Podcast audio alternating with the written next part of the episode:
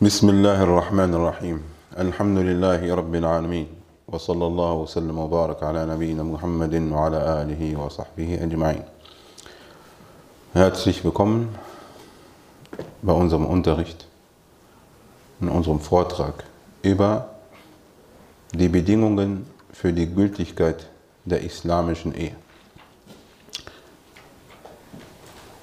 Warum ist dieses Thema so wichtig?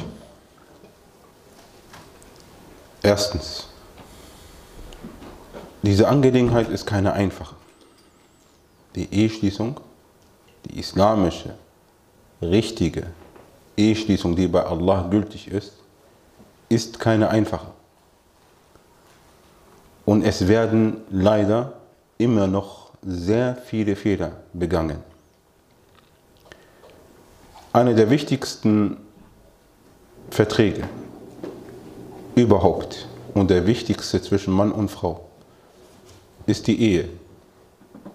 Der Prophet sallallahu alaihi wasallam sagt, die Bedingungen, die, am Mann, die man am meisten einhalten muss, sind diejenigen, mit denen ihr die Geschlechtsteile erlaubt gemacht habt. Das bedeutet, durch den Ehevertrag, durch die Eheschließung wird eine fremde Frau halal für den fremden Mann.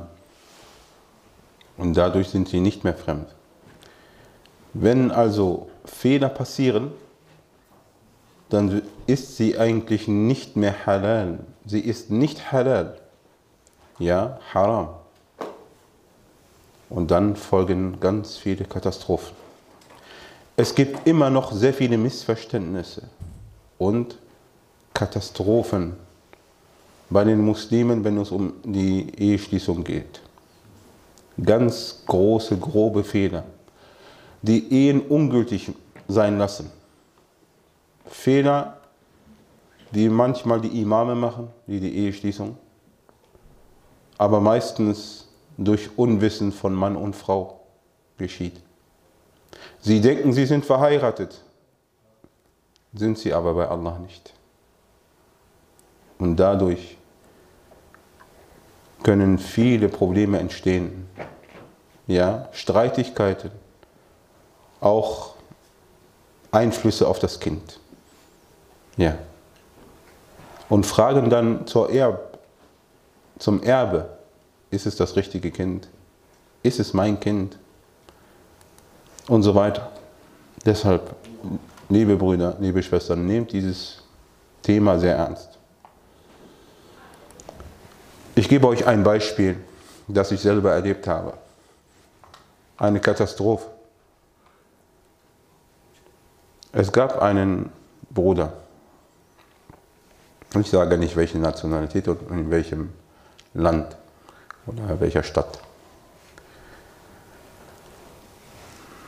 Der hat eine Frau kennengelernt, lacht eine Schwester an mit Kopftuch.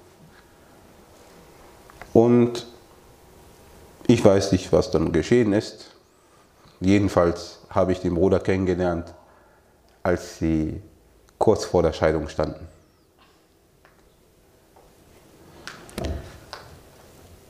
Und dann hat er mir über sie erzählt, dass sie ihm dies und jenes antut und ich habe versucht zu schlichten, Ratschläge zu geben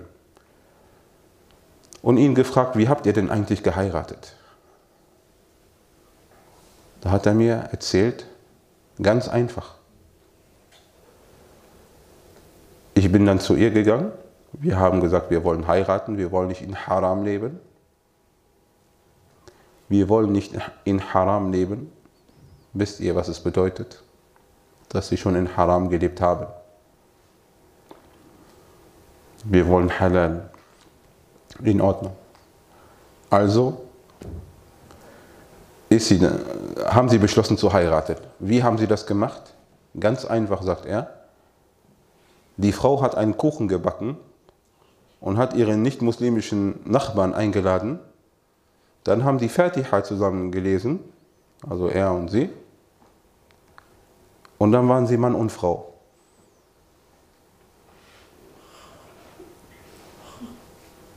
Ganz einfach.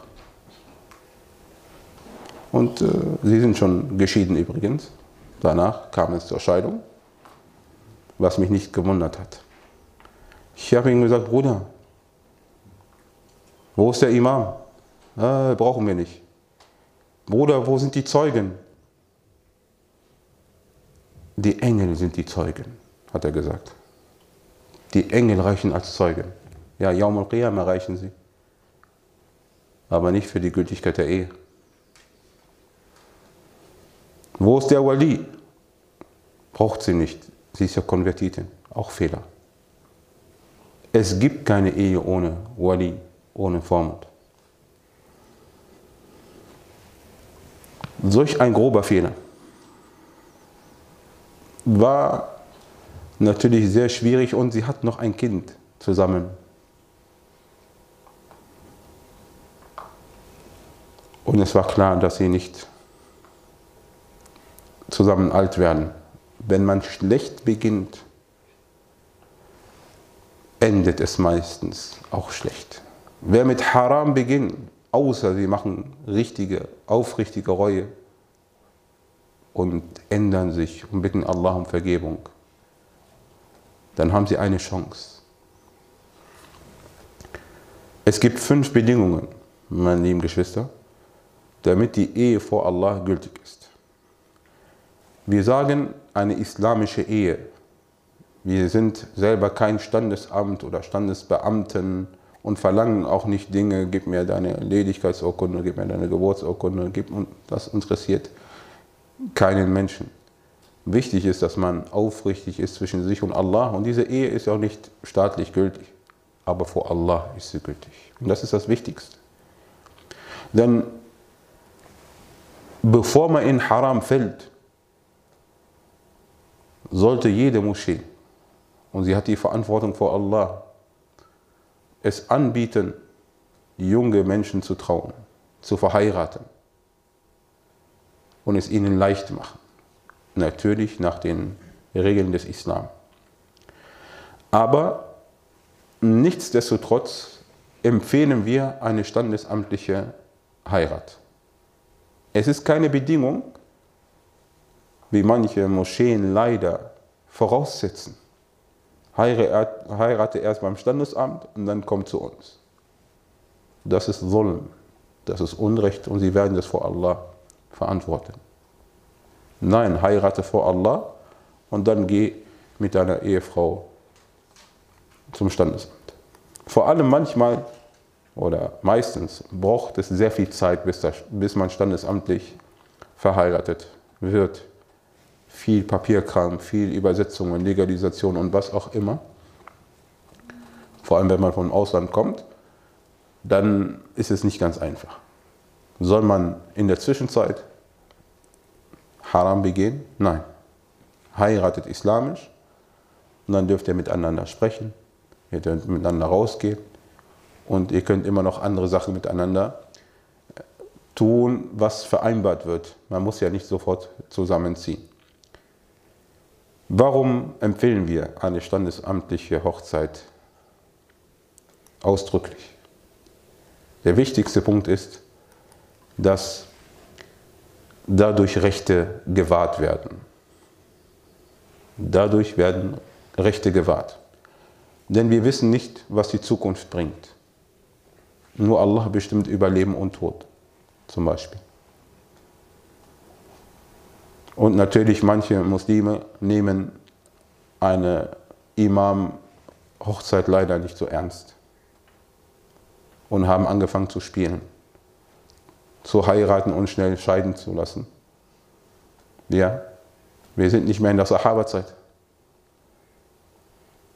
Und ich kann mich daran erinnern, wie Sheikh Abu Anas einmal angerufen wurde von einer Frau, die zu ihm sagte, ihr Sheikh, ich habe einen Mann geheiratet und ich habe vergessen jetzt wie lange, aber ein, zwei Monate oder drei Monate lebten sie zusammen und ich bin morgens aufgestanden er war weg. Koffer gepackt, raus, weg. Spurlos verschwunden. Telefon aus, bin ich geschieden? Bin ich nicht geschieden? was soll ich jetzt tun? Hat der Sheikh gefragt, wer hat euch verheiratet? Wer hat euch verheiratet? Wo ist dein Vater? Wo ist dein Bruder? Wo ist, wer hat dich verheiratet? Fehler. Fehler. Was macht die Frau Miskine? Sie hat selber Schuld. Sie hat nicht darauf geachtet, Hauptsache, heiraten, irgendwie. Wer kennt diesen Mann? Das ist die Aufgabe des Wali. Ich weiß nicht mehr, was der Sheikh geantwortet hat, jedenfalls war sie in großer Klemme. Warum soll man standesamtlich unbedingt heiraten? Ein weiteres Beispiel möchte ich euch geben. Von einem ganz lieben Bruder, den ich kennenlernen durfte. Ein Bruder zwischen 50 und 60, ein deutscher konvertierter Bruder, ein Konvertit. Ganz, subhanallah, netter Bruder. Er hat sich gewünscht, er hat sich sehr, sehr stark Kinder gewünscht. Er war mit einer Frau verheiratet und die haben zusammen gelebt, zehn Jahre, und die haben keine Kinder bekommen. Irgendwann hat der Bruder eine andere Frau kennengelernt und eine marokkanische Schwester, gottesfürchtig, mit Hijab, betet, fastet, hat Gutes nur über sie erzählt. Und sie haben geheiratet und er war so glücklich. Und Qadarullah, diese Schwester wird in den ersten Monaten schwanger. Zehn Jahre ohne Kinder. Und dann wird seine neue Frau in den ersten drei Monaten schwanger. Er ruft mich an, glücklich. Zum, Subhanallah, zum ersten Mal Vater, sein, sein Wunsch geht in Erfüllung. Und dann höre ich, dass der Bruder gestorben ist, Rahmatullah Ali. Plötzlich gestorben. Seine Frau wollte ihn zum Fajr wecken. Und hat nur noch seinen Tod festgestellt. Er ist in der Nacht zu Allah zurückgekehrt. Jetzt bekam die Schwester große Probleme. Nicht nur, dass sie ihren Ehemann verloren hat, sondern als das Kind zur Welt kam, ich glaube eine Tochter, wurde in der marokkanischen Botschaft oder im Konsulat gefragt, wer ist der Vater? Dann hat sie gesagt, dieser Bruder, dieser deutsche Bruder. Dann haben sie gesagt, bring uns die Heiratsurkunde. Und sie haben diese Heiratsurkunde von der Moschee nicht akzeptiert. Wer ist der Vater? Kein Vater. Deshalb rate ich jedem Bruder und jeder Schwester, dass sie standesamtlich heiraten sollen. Es gibt Staaten, die akzeptieren eine islamische Hochzeit in der Moschee und viele andere akzeptieren sie nicht.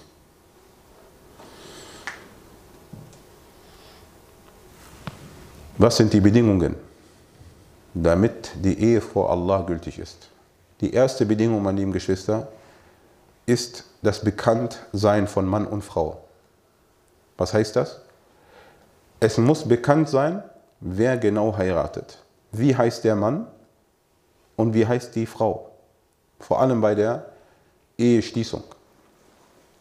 Man darf nicht sagen, Bruder heiratet Schwester, sondern man muss aufschreiben und nennen, Muhammad, der Sohn von Mustafa, heiratet Fatima, die Tochter von Ahmad. Das muss man machen. Die Identität muss festgestellt werden, damit es nicht zur Verwechslung kommt. Er darf nicht sagen, ich, ich gebe dir meine Tochter zur Ehe. Vielleicht hat er mehrere Töchter.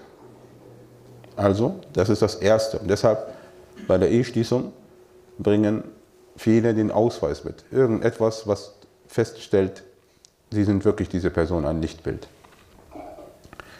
Die zweite Bedingung ist die Zustimmung beider Eheleute, das sogenannte Ja-Wort.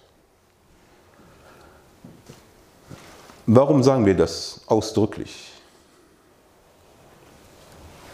Es ist im Islam nicht erlaubt und sogar ungültig, wenn man gegen seinen Willen heiratet.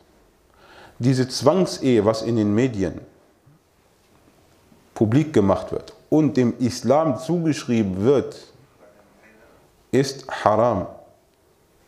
Ist haram und ungültig bei Allah. Streng verboten, dass ein Mann oder eine Frau gezwungen wird, jemanden zu heiraten, den sie nicht möchte oder den er nicht möchte. Deshalb sagte der Prophet sallallahu alaihi wasallam, eine bereits verheiratet gewesene Frau, Thayyib, darf nicht verheiratet werden, bis sie gebeten wird, die Aufforderung hiervor auszusprechen. Und eine Jungfrau darf nicht verheiratet werden, bis sie gebeten wird, die Erlaubnis hierfür zu erteilen. Sie fragten Ja Rasulallah, und wie erteilt sie die Erlaubnis? Er sagte, indem sie schweigt. Noch einmal. Es wird unterschieden zwischen einer Frau, die schon einmal verheiratet gewesen war, eine Nicht-Jungfrau, Thayyib, und einer Jungfrau, Bikr. Eine Frau, die schon mal verheiratet gewesen war, muss ausdrücklich die Erlaubnis geben, ja, ich möchte. Ja, ich bin einverstanden. Ja, ich möchte die Ehe eingehen. Und eine Frau, die noch Jungfrau ist, schämt sich meistens. Und Al-Haya min al-Iman, sagt der Prophet sallallahu alaihi wasallam, die Schamhaftigkeit gehört zum Glauben, ist ein Teil des Glaubens.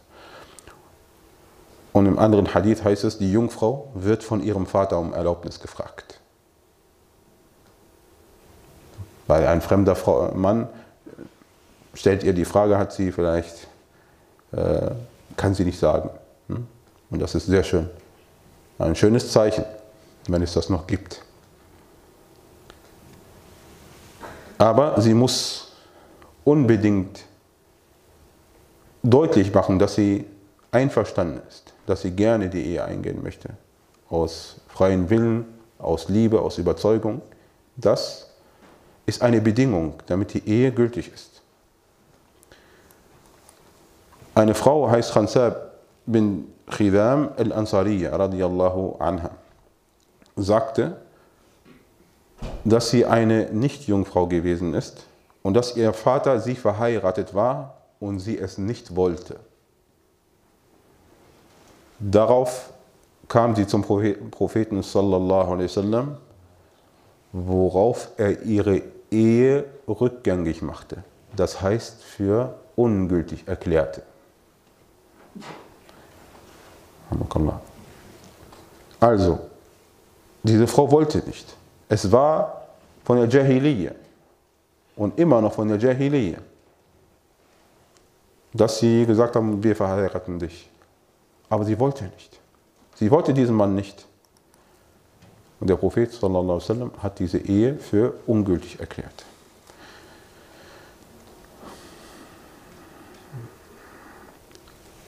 Ein anderen Hadith von Ibn Abbas, radiyallahu anhuma, dass eine junge Frau, die noch Jungfrau gewesen ist, also junge Frau, also im Alter, und sie war noch Jungfrau, ist zum Propheten sallallahu alaihi wasallam gekommen und hat ihm gesagt, dass ihr Vater sie verheiratet war, sie verheiraten, sie verheiratet hat, obwohl sie es nicht wollte. Dass ihr Vater sie verheiratet hat, obwohl sie es nicht wollte. Darauf stellte sie der Prophet sallallahu alaihi wasallam vor die Wahl. Das heißt, er gab ihr die freie Entscheidung. Möchtest du oder nicht? Im anderen Hadith heißt es, darauf trennte er sie. Sie wollte nicht. Und ich kann mich an anderen, anderen Hadith erwähnen, äh, erinnern, dass der Prophet sie eine andere Frau vor die Wahl stellte und sie sagte, ja, ich möchte ihn trotzdem heiraten. Aber ich wollte, dass die Menschen wissen, dass wir eine Wahl haben, dass wir die Entscheidung haben. Deshalb, wenn jemand eine Ehe eingeht oder eine Ehe schließt als Imam, dann hat er die Pflicht, Mann und Frau zu fragen, ob sie die Ehe eingehen wollen. Und wie gesagt, es gibt zwei Unterschiede. Eine Jungfrau schweigt, wenn sie gefragt wird, aber wenn sie auch Ja sagt, ist es in Ordnung. Und eine Nicht-Jungfrau muss laut Ja sagen, hörbar. Das ist die zweite Bedingung. Die dritte Bedingung ist der Wali, der Vormund. Der Vormund ist derjenige, der die Verantwortung für diese Frau übernimmt und der sich für sie einsetzt, das Beste tut, damit es ihr gut geht. Das ist der Wali. Und der Wali ist eine ganz, ganz wichtige Bedingung. Der Prophet sallallahu alaihi wasallam sagte, La nikaha illa bi wali. Es gibt keine Ehe ohne Wali, ohne Vormund. Und er sagte, alaihi salatu wassalam, jede Frau, die ohne die Erlaubnis ihres Wali geheiratet hat, so ist ihre Ehe ungültig, ungültig, ungültig. Wiederholte es dreimal. Wenn man diesen Hadith kennt, meine lieben Geschwister, dann darf man nicht sagen, aber was ist im Madhab von Abu Hanifa? Ist es doch erlaubt. Richtig, ist erlaubt. Aber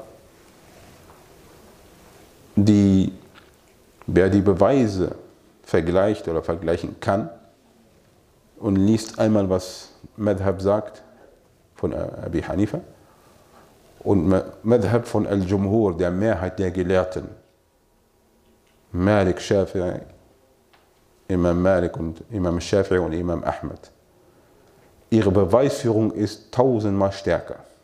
Viel stärker. Unter anderem diesen Hadith. Jede Frau, sagt der Prophet, sallallahu alaihi wasallam, jede Frau, die heiratet ohne Erlaubnis ihres Wali, so ist ihre Ehe ungültig, ungültig, ungültig. Ayyuma mara'atin, jede.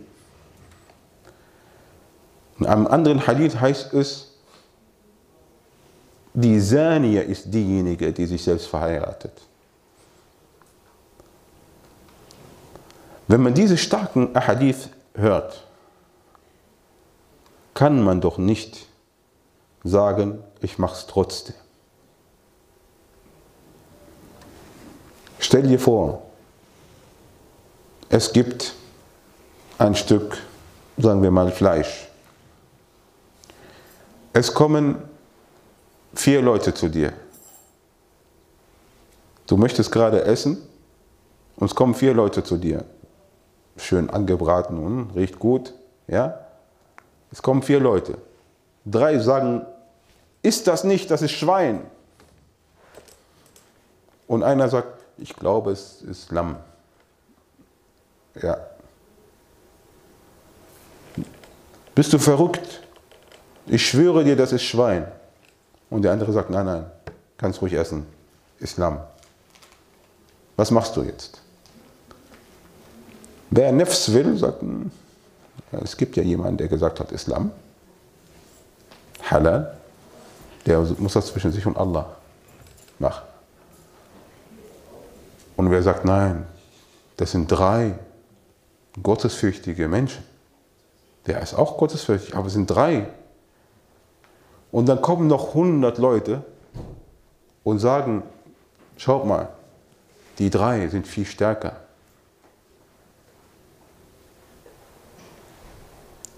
Wer Taqwa hat, der wird sagen, ich verzichte darauf. Bin ich gezwungen, das zu tun? Nachher habe ich Haram begangen. einen großen Haram. Nachher ist die Ehe ungültig. Ja. und man macht es trotzdem.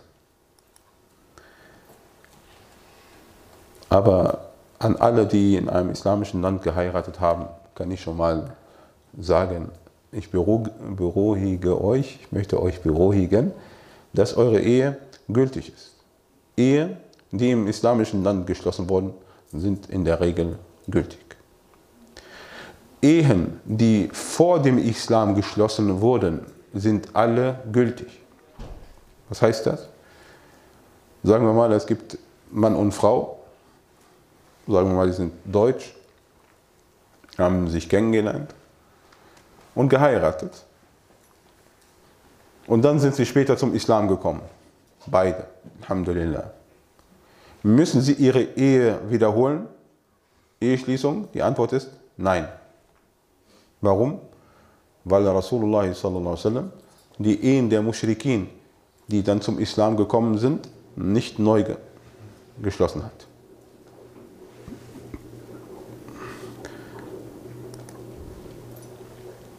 Zum Wali, zum Vormund, möchte ich euch noch sagen, es gibt eine bestimmte Reihenfolge. Wer ist Wali? In der Regel der Vater. Dann der Großvater. Also der, der Vater von, vom Vater. Hm? Also väterlicherseits. Es geht immer nur väterlicherseits.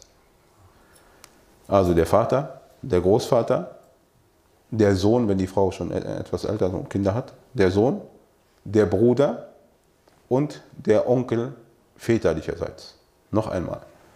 Wer ist Wali? Der eigene Vater der Frau oder der Großvater, Al-Jad, oder der Sohn, wenn sie einen Sohn hat, der schon reif ist in der Pubertät, der schon Mann ist. Und der Bruder, also Bruder von ihr, wenn er Muslim ist, und der Onkel väterlicherseits. Das ist die Reihenfolge 5. Dass es überhaupt keinen Wali geben soll, sagt der Sheikh Fathi Reed, einer der großen Gelehrten in Deutschland, glaubt er nicht. Und er hat gesagt, als wir ihn angerufen haben, Sheikh, es gibt eine Frau, sie sagt, sie hat einen Wali, sie hat keinen Wali. Da sagt er, das glaube ich nicht. Sie ist ja nicht vom Himmel gefallen. Hat sie keinen Vater, keinen Großvater, keinen Sohn, keinen Bruder, nichts. Woher? Alle tot, alle keine Muslime. Das wollen manche Schwestern erzählen. Und manche glauben das sogar. Geht nicht. Oder sehr selten. Vielleicht ist die Schwester 90 und alle sind um sie gestorben. Kann passieren. Und dann aber 90 heiraten, ist auch ein Wagnis.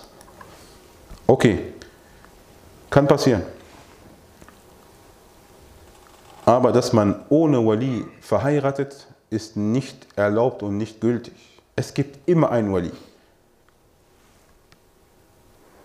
Deshalb müssen alle Prediger und alle Mashaykh, die eine Ehe schließen, sicher gehen hundertprozentig sicher gehen, damit sie keine Fehler begehen. Damit sie selber keine Verantwortung vor Allah haben und sich rechtfertigen müssen. Bei Konvertierten übernimmt das nächste islamische Zentrum die Aufgabe des Wali. Im Hadith, der authentisch ist, heißt es, wenn sie sich nicht einig sind, so ist der Herrscher der Vormund derjenigen, die keinen Vormund hat. Wenn es Streitigkeiten gibt, zum Beispiel bei einer Konvertierten, ist nicht sicher, wer das ist, dann ist der Herrscher Sultan,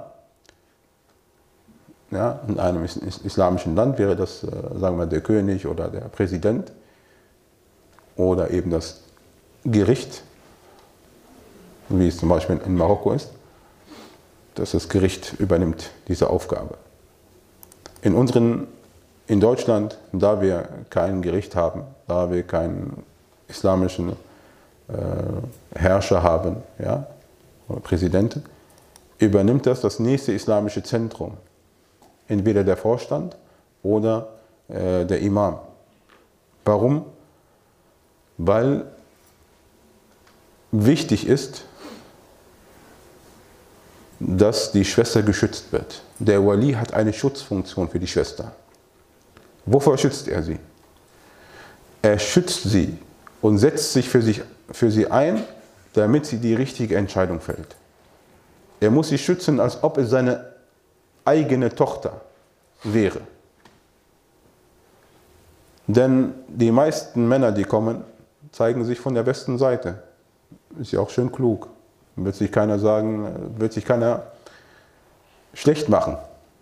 Hm? Zeigen sich alle von der Schokoladenseite. Ich bin der Beste, ich bin der Schönste, ich bin der hm? Aufrichtigste. Aber die Wahrheit sieht ein bisschen anders aus.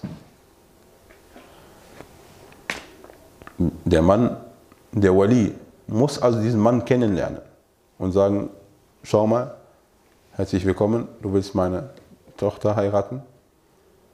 Wer bist du? Von welcher Familie kommst du?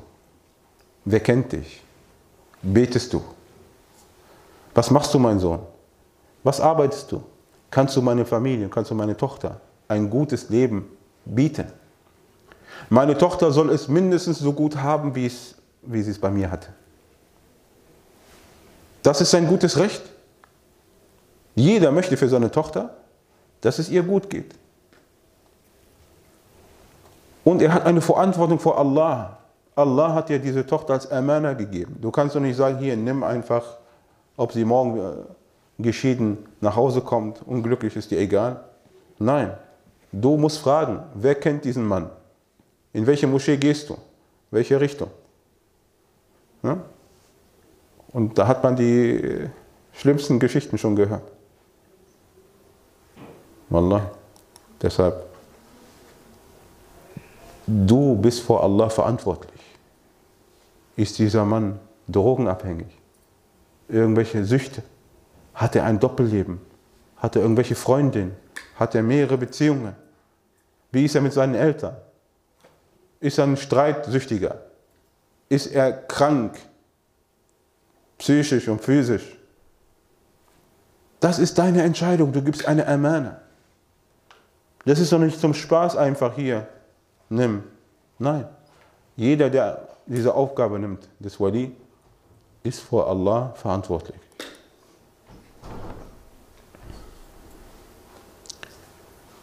Und der Wali fragt, eine der ersten Fragen, die er stellt, betest du, mein Sohn? Und wenn die Antwort Nein heißt, dann ist es haram, ihm diese Tochter zu geben. Okay. Dazu inshallah später mehr. Die vierte Bedingung, damit die Ehe vor Allah gültig ist. Zwei männliche, muslimische, gerechte Zeugen. Was bedeutet gerechte Zeugen? Vertrauenswürdige Zeugen. Der Prophet sallallahu alaihi wasallam sagte, La nikaha illa biwali wa shahidai adl. Es gibt keine gültige Ehe, außer mit einem Wali und zwei vertrauenswürdigen, gerechten Zeugen. Diese Zeugen müssen also erstens männlich sein. Geht nicht, dass zwei Frauen sind und ein Mann, geht nicht. Das ist bei der, beim Schulden, hm, Dain, das ist möglich. Aber bei der, bei, den, äh, bei, bei der Heirat, bei der Eheschließung ist nicht erlaubt. Müssen zwei Männer sein. Zwei Männer, die beten, die fasten und die öffentlich keine großen Sünden begehen. Na klar, viele machen Sünden, gehören dazu, aber nicht große Kaba'ir ist ein Trinker oder ist irgendwie in der Diskothek immer zu sehen oder was immer. Oder betet nicht. Bei allen Gelehrten, bei allen Gelehrten wird jemand, der nicht betet, die Zeugenaussage nicht angenommen, weil er als Verse gilt, mindestens. Ein großer Sünder. Ich komme wieder auf das Gebet. Ihr merkt, wie wichtig das Gebet ist. Das Gebet ist der Bund zwischen dir und Allah. Und wer diesen Bund abschneidet, dem ist vieles zuzutrauen. Wer Allah nicht fürchtet, warum soll er die Menschen fürchten? Und deshalb bei allen Gelehrten wird die Zeugenaussage nicht angenommen. Er gilt wie jemand, der Alkohol trinkt und der Drogen nimmt und der mordet und der Sinner begeht. Das ist eine ganz große Sünde. Das sind alles große Sünden. Nicht zu beten ist noch schwerer. Denn die Gelehrten haben jemanden, der nicht betet. Eine ganz, ganz spezielle Meinung. Es gibt zwei Meinungen. Einmal, er ist überhaupt kein Muslim. Genau wie ein Atheist oder ein Christ oder ein Jude oder ein Andersgläubiger. Genauso, kein Unterschied. Und die zweite Meinung sagt, nein, er ist Muslim, aber genau wie jemand, der ein Zani ist, ein Ehebrecher und ein Mörder und jemand, der Alkohol trinkt. Genau das, die gleiche Stufe. Ja, noch eins schlimmer. Deshalb, meine lieben Brüder, meine lieben Schwestern, es ist immer wichtig, nach dem Gebet zu fragen. Heutzutage machen das die wenigsten Muslime. Die erste Frage, was arbeitest du? Die zweite Frage, hast du eine äh, Wohnung, ein Haus? Dritte Frage, wie viel verdienst du? Und so weiter. Dunja. Dunja und nochmal Dunja. Von welcher Familie? Ah, von dieser angesehenen Familie. Schön. Und geben ihr, geben, dass er überhaupt kein Muslim ist vielleicht. Gar nicht an Allah glaubt.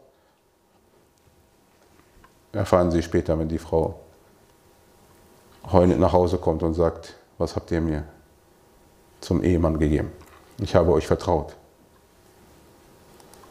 Also, Zwei muslimische Zeugen müssen kommen, anwesend sein bei der Eheschließung und dann kann die Ehe auch geschlossen werden. Bevor ich zur letzten Bedingung komme, gibt es noch eine Pflicht bei der Eheschließung und das ist die Brautgabe, Al-Mahr. Die Brautgabe ist ein Pflichtgeschenk, was der Ehemann der Ehefrau geben muss. Es ist kein es kann Geld sein, es kann Gold sein, es kann eine Reise sein nach Mekka, sollte ein materieller Wert sein. Und er kauft sie nicht dadurch, sondern er beweist dadurch, dass sie ihm wert ist. Das ist ein Geschenk und er zeigt ihr dadurch seine Zuneigung und dass er bereit ist, für sie auszugeben. Ein Mahar hat auch eine andere Funktion, das ist eine Sicherung. Die, in schlechten Zeiten hat die Frau dann Gold und Geld, falls der Mann verstirbt. Falls es zu einer Scheidung kommt, lebt sie dann nicht auf der Straße, sondern kann sich mindestens mit dem Geld einige Monate über Wasser halten.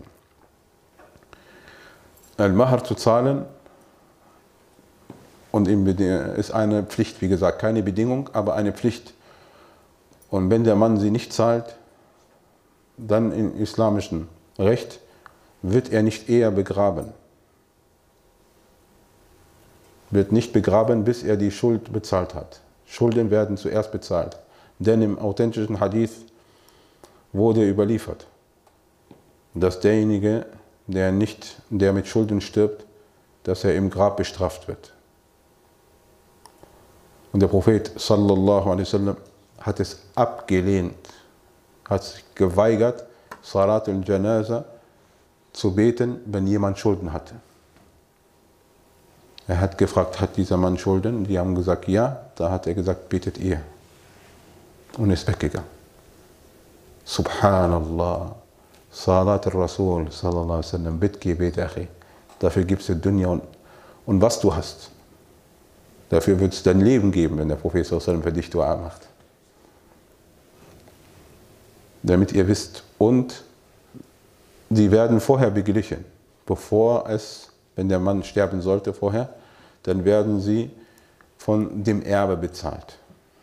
deshalb festzulegen, wie viel eine Schwester bekommt, gibt es nicht im Islam. Es wurde gesagt, es gibt mehrere Hadith, dass man es leicht gestalten soll, dass man wenig geben soll und dass dort mehr Segen gibt. Ja, aber es wurde keine Zahl erwähnt. Wer geben möchte, der kann auch großzügig sein. Wie gesagt, auch eine Sicherung sollte man dieser Schwester geben und egal wie viel du deiner Frau gibst, es ist zu wenig. Es ist eine, die beste Investition, die du machen kannst, dass du in deine Mutter, deine Kinder, deinen Lebensgefährte investierst, ist nicht schade, ganz im Gegenteil. Wenn du ihr das Geld dieser Dunja geben würdest, wäre es noch zu wenig. Es wird aber auch geschaut auf die Lage des Bruders.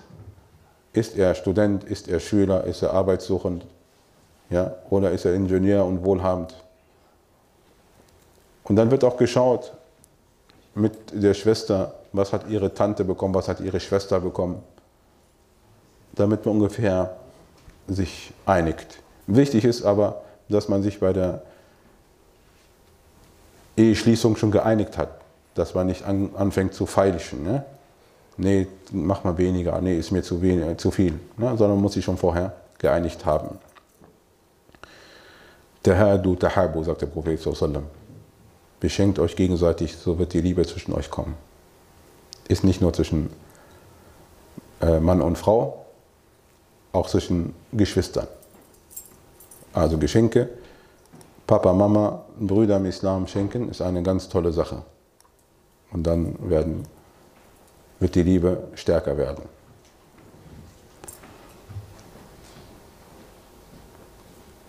Man kann Al-Mahr teilen, Muqaddam und Muakhar. Man kann einen Teil zuerst geben und einen anderen Teil später geben. Das alles ist erlaubt. Okay. Wichtig aber, es ist das Geld der Ehefrau. Der Vater darf zwar mitbestimmen und ihr sagen, schau mal, 50 Euro geht nicht. Was soll das? Aber ich will den Mann unbedingt haben. Sag ja, aber 50 Euro geht nicht. Das ist viel zu wenig, meine liebe Tochter. Deine Schwester hat 5000 bekommen, zum Beispiel. Hm, und deine Tante hat 7000 bekommen. Und du sagst 50 Euro, das geht nicht. Er muss ja nicht alles sofort zahlen, aber er muss schon beweisen, dass er wirklich will. Du bist doch nicht billig, du bist doch nicht äh, irgendwas. Du, er kauft sie ja nicht. Aber er muss beweisen, ja, sich opfern. Geh mal arbeiten drei Monate. Ja. Habe ich auch gemacht. Ja. Wichtig, aber ganz gerne.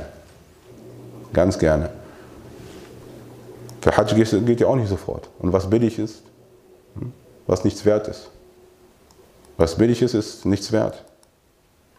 Deshalb, er soll schon wissen, dass es keine einfache Sache ist. Wir wollen es nicht erschweren, aber auch nicht äh, nehmen für, für nichts. Soll man nicht. Dann gibt es noch eine freiwillige Sache. Kann man machen, muss man nicht. Ist mubah, ist erlaubt. Und das ist, es ist erlaubt, dass der Mann oder die Frau eine Bedingung stellt und sagt, ich möchte das gerne in den Ehevertrag schreiben. Ich heirate dich nur, wenn du dies oder jenes erfüllst. Ich heirate dich unter der Bedingung, hm, dass du mir jeden Monat 100 äh, Euro gibst. Hm. Wer das macht, schön blöd, aber ist gültig. Ja. Und wenn er sagt, die wichtigste oder die bekannteste Bedingung ist die Mehrehe. Subhanallah, wir haben Schwestern, die waren nicht lange im Islam, aber die kannten diese Bedingung, dass sie die stellen durften. Ja? Wallah. Bruder kann das bezeugen. Genau. Es ist erlaubt, nach der richtigen Meinung, dass man diese Bedingung stellt, dass der Ehemann keine weitere Frau heiraten darf. Wenn der Ehemann zustimmt, dann ist es ihm nicht gestattet, eine weitere Frau zu heiraten. Wenn er es trotzdem tut, geheim oder nicht geheim, dann hat die Ehefrau das Recht, die Ehe aufzulösen. Sie ist nicht, un, sie ist nicht sofort ungültig, sondern die Ehefrau wird gefragt, wie ist es mit dir? Möchtest du es immer noch? Und äh, sie kann sagen, nee, ich möchte, unter dieser Bedingung möchte ich nicht mehr, in dieser Voraussetzung nicht, möchte ich nicht mehr mit diesem Mann zusammen sein. Und das ist halal und sie behält die, behält die äh, Brautgabe. Ist nicht zu raten, Bedingungen zu stellen, aber ist erlaubt. Es gibt eine, gab eine Schwester. Sie hat einen ganz netten Bruder kennengelernt, wieder Marokkaner. ihr wisst, merkt, ich mag Marokkaner, aber ganz netter Bruder, mashallah.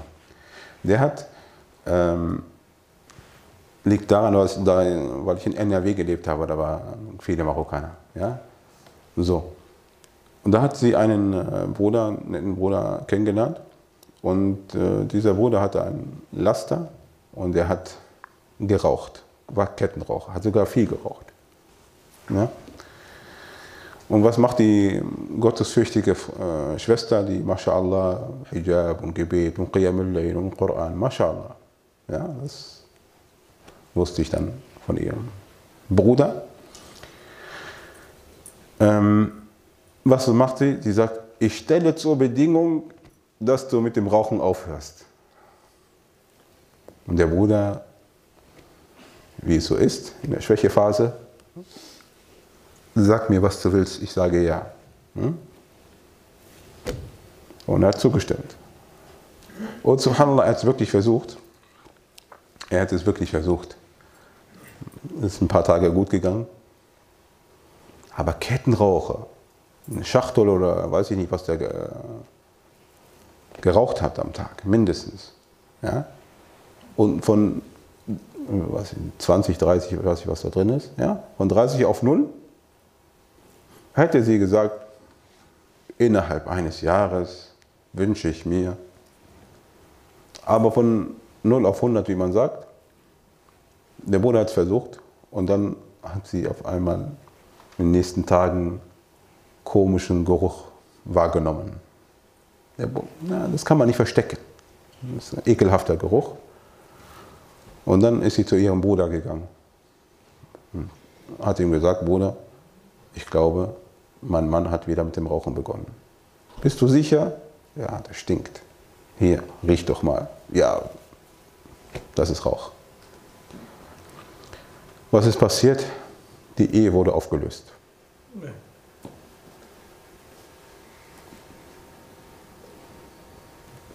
Ein Sheikh ist gekommen und gesagt, du hast dich nicht dran gehalten. Und die Schwester hat ihr Recht und sie hat ihr das wahrgenommen und die Ehe wurde aufgelöst. Fasch. Aber wie es so ist, nach kurzer Zeit ja, haben sich so dran aneinander gewöhnt und gesagt, Sheikh, kannst du noch mal kommen? Bitteschön, wir wollen doch noch mal heiraten. Diesmal ohne Bedingung. Mit dem Rauchen. Übrigens neue Mahar. Er musste nochmal Mahar bezahlen, weil neue Ehe schließen. Und diesmal haben sie die Eheschließung ohne diese Bedingung gestellt. Also ist nicht unbedingt gut, dass man eine Bedingung stellt. Und das machen nur Leute, die sich nicht kennen und die sich nicht richtig trauen. Aber im Normalfall sagen wir, keine Bedingungen stellen. Ihr werdet schon irgendwann äh, miteinander auskommen. Ihr werdet euch schon einigen. Aber wenn die Frau sagt, nein, ich kenne den nicht und ich traue ihm nicht, ich möchte mein Studium unbedingt zu Ende führen und ich befürchte, dass er mich nicht lässt, dann darf sie als Bedingung schreiben, ich möchte mein Studium zu Ende führen. Und wenn er zusagt, dann ist er verpflichtet, sich daran zu halten.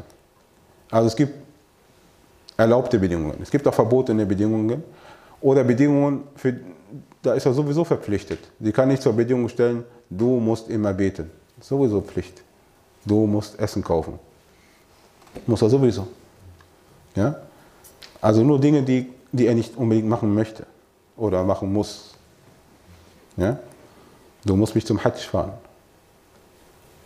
Ist ein Mann verpflichtet, seine Frau zum Hajj zu fahren, zu bringen, das zu finanzieren? Die Antwort ist nein. Aber es ist schön natürlich.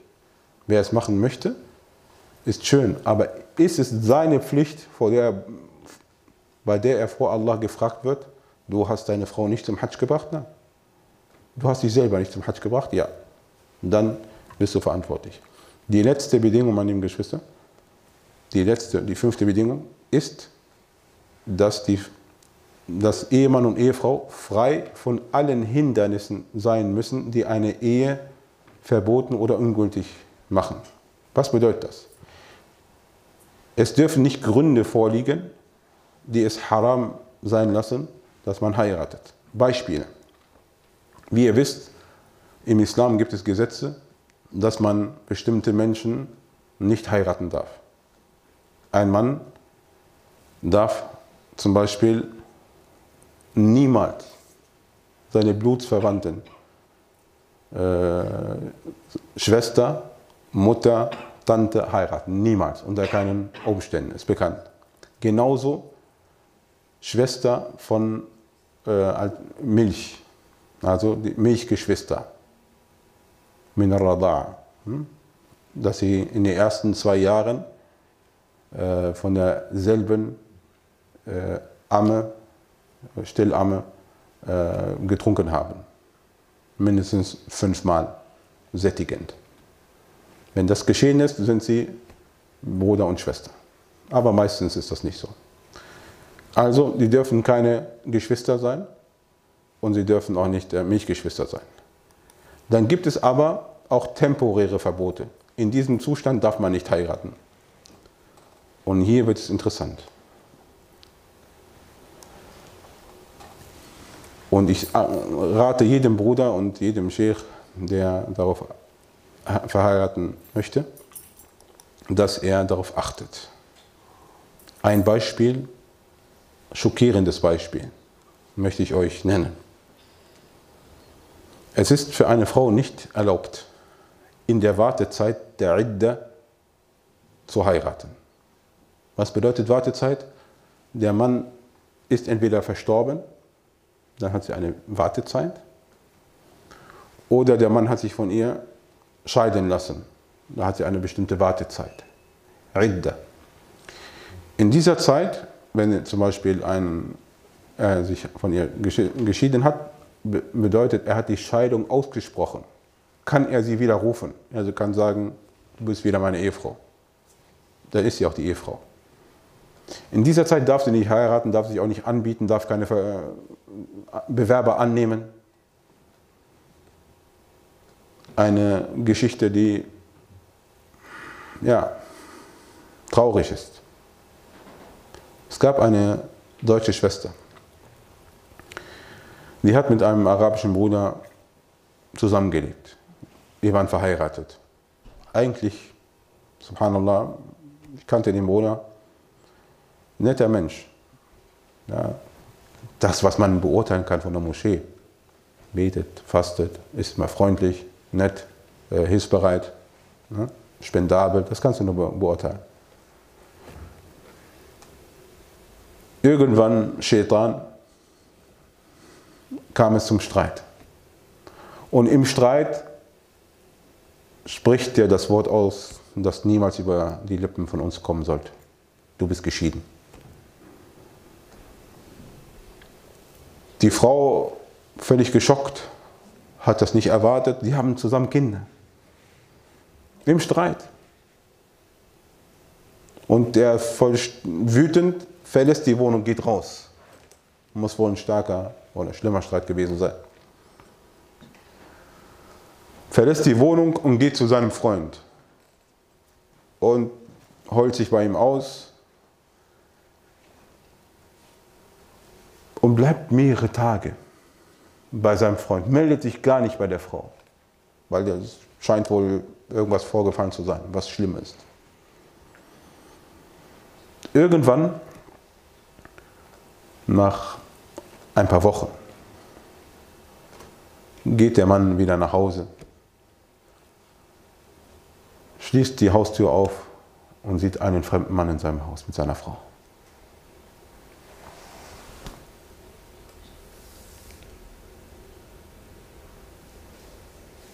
die Frau dachte,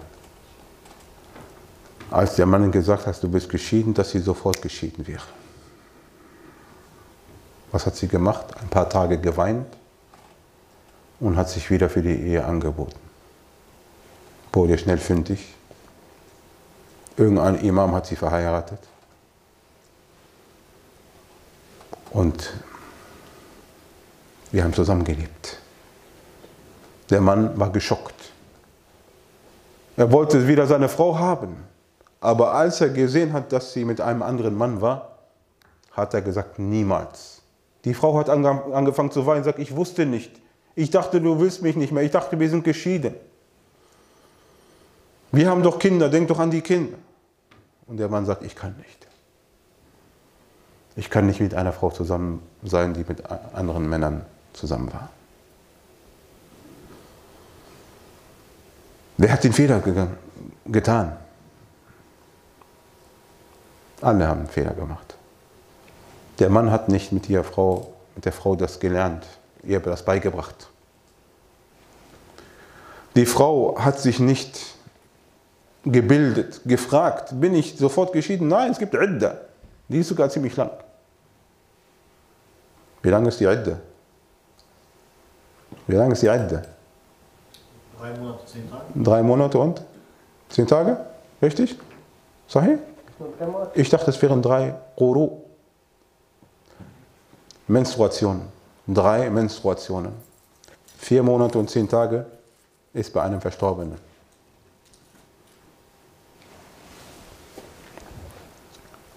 Sie dachte also, sie wäre geschieden. Und welcher Imam hat diese Frau verheiratet.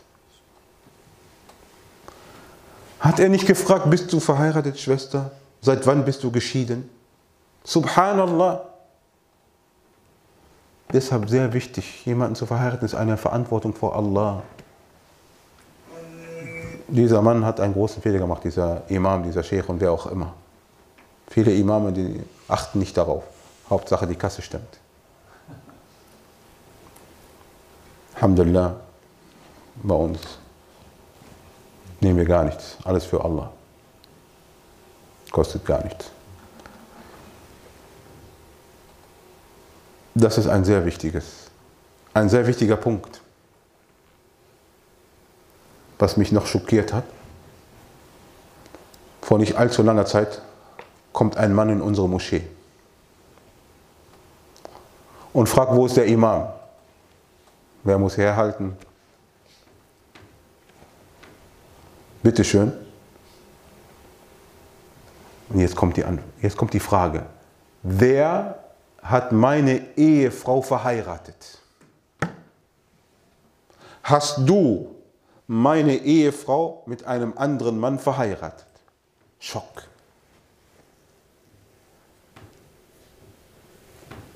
Astaghfirullah, Astaghfirullah. Ich habe gefragt, wer ist deine Frau? Hat er mir irgendeinen Namen genannt? Irgendwas syrisch, kurdisch, so? Kannte ich nicht. Alhamdulillah hat sich herausgestellt, hat nicht bei uns geheiratet, aber woanders. Hat irgendwo anders geheiratet. Wahrscheinlich wieder das Gleiche. Sie dachte, sie wäre geschieden. Aber wo ist ihr Vater, wo ist ihr Bruder, wo ist ihr Wali, wo sind die Zeugen? Wo ist die Scheidungsurkunde? Wenn du keine hast, aber muss jemand bezeugen, wann genau? Wo ist der Ehemann? Der muss bestätigen, ich habe mich wirklich von ihr scheiden lassen, das ist schon zwei Jahre her. Ein Schock. Und daraus müssen wir lernen. Wir erzählen das nicht aus Spaß und Spiel. Wir sollen daraus lernen. Die Religion muss übereinstimmen. Ein Muslim darf nur eine Muslime heiraten oder von Ahl Kitab. Juden und Christen. Jüdin oder Christin. Und diese müssen keusch sein. Die meisten oder viele sagen, wir wollen nur Muslime verheiraten. Denn aus schlechter Erfahrung wissen wir, dass es oft schief geht mit Jüdinnen und Christinnen. Ich habe selber so etwas erlebt bei einem Bruder, der einem Sheikh eine Frage gestellt hat. Sheikh, meine Frau, meine Ex-Frau, bringt meinen Sohn Mohammed, nimmt ihn mit in die Kirche. Und er trägt jetzt ein Kreuz. Mohammed. Sheikh, was soll ich tun? Subhanallah, der Sheikh sagt, was soll ich dir jetzt sagen? Wir sagen euch, passt auf, passt auf, heiratet nicht Ahlul Kitab, in diesem Land vor allem. Das habt ihr davon und, und natürlich, die machen das aus. Übrigens hat es diese Frau gemacht, dann aus Trotz, gibt ihm Schwein zu essen, ja, christlich, alles christlich. Du hast jetzt Thomas. Hm? Und er kann nichts tun und die Frau hat ihn angezeigt und er muss so bestimmte Kilometer Abstand halten. Seinen eigenen Sohn darf er nicht sehen. Was soll ich tun, Sheikh? Das und andere, andere Beispiele halten uns davon ab. Ja, mit Muslimen. Ein Muslim darf nur eine Muslima heiraten. Und eine Muslima darf nur einen Muslim heiraten. Ist das klar? Ja, sollte es eigentlich. Auch wenn manche Länder es neuerdings erlauben. Ja, vielleicht kennt ihr das. Manche Länder erlauben, dass eine Muslima einen Nicht-Muslim heiratet. Ja, trotzdem ist die Ehe ungültig. Und wer das tut, wo ist ihr Vater, wo ist ihr Bruder, wo ist die Ehre, wo ist, auch wenn du keinen Ehemann hast, wo ist dein Stolz? Eine andere Sache, die gewährleistet sein muss und viele Gelehrte halten das sogar als Bedingung. Man muss heiraten mit der Absicht, für immer zusammenzuleben. Also eine Mut'a-Ehe, wie bei Shia, ist nicht erlaubt. Ja? Ich sage nur noch zwei Punkte. Wer darf nicht heiraten? Erstens, wer große Sünden begeht. Wer große Sünden begeht, darf nicht eine gottesfürchtige Schwester heiraten. Warum nicht? Warum nicht? Wer Sinner begeht, Unzucht oder Alkohol oder nicht betet oder spielsüchtig ist oder Mörder ist oder Psychopath oder darf eine Schwester nicht heiraten. Warum nicht? Denn er wird ihr Schaden antun. Ja? Auch mit Gebet. Er wird sie dazu bringen, auch nicht zu beten. Und es ist einem Wali nicht erlaubt, seine Tochter zu geben für jemanden, der nicht betet. Er ist zwischen zwei. Entweder ist er Muslim, aber großer Sünder, oder die andere Meinung von Imam Ahmad und anderen, dass er kein Muslim ist. In beiden Fällen darf er nicht verheiratet werden. Deshalb derjenige, der nicht betet, muss anfangen zu beten, damit er heiratet. Und die zweite Sache, wenn jemand schon eine verbotene Beziehung mit der anderen Person hatte, das bedeutet, die haben sich schon Bett und Tisch geteilt, Sinner begangen. Es ist haram, dass sie sofort heiraten. Sie können nicht aus Halal, sie können nicht aus Haram schnell Halal machen. Sie müssen erstmal bereuen. Sie müssen sich räumlich trennen. Sie müssen Allah um Vergebung bitten und sich reinigen. Erst dann dürfen sie heiraten. Noch einmal. Ein Mann und eine Frau leben zusammen wie Mann und Frau, aber sie sind eigentlich nicht verheiratet. Sie wollen jetzt Tauber machen, sagt, nein, wir wollen nicht mehr im Haram leben. Was müssen wir tun? Ist es möglich, dass wir heiraten? Ja. Aber ihr müsst was dafür tun. Was? Ihr müsst euch sofort trennen. Einer von beiden muss ausziehen. Und beide müssen zu Allah beten und ihn um Vergebung bitten. Wir kontrollieren nicht die Herzen, hat nur Allah. Wir kennen nicht dieses Beichten, das ist nicht bei Muslimen, ist nur bei den Christen so, dass die beichten. Erzähl uns nicht über deine Sünden. Erzähl uns nicht, dass du bereut hast. Zwischen dir und Allah musst du ihn anflehen, dass er dir diese große Sünde vergibt. Sinner, eine der schlimmsten Sünden überhaupt. Und dann, wenn man gebetet und gefastet und Dua und Gutes getan hat, mindestens eine Monatsperiode auseinander. Kein Kontakt, nur das, was notwendig ist. Dann sind sie gesäubert. Dann sind sie rein und dann dürfen sie wieder zusammenleben. Ein Monat auseinander, mindestens ein Monat und beten Allah um Vergebung und dann sind sie sauber und dann können sie heiraten, wenn sie wollen. Aber gestern noch Sinner und heute verheiratet geht nicht.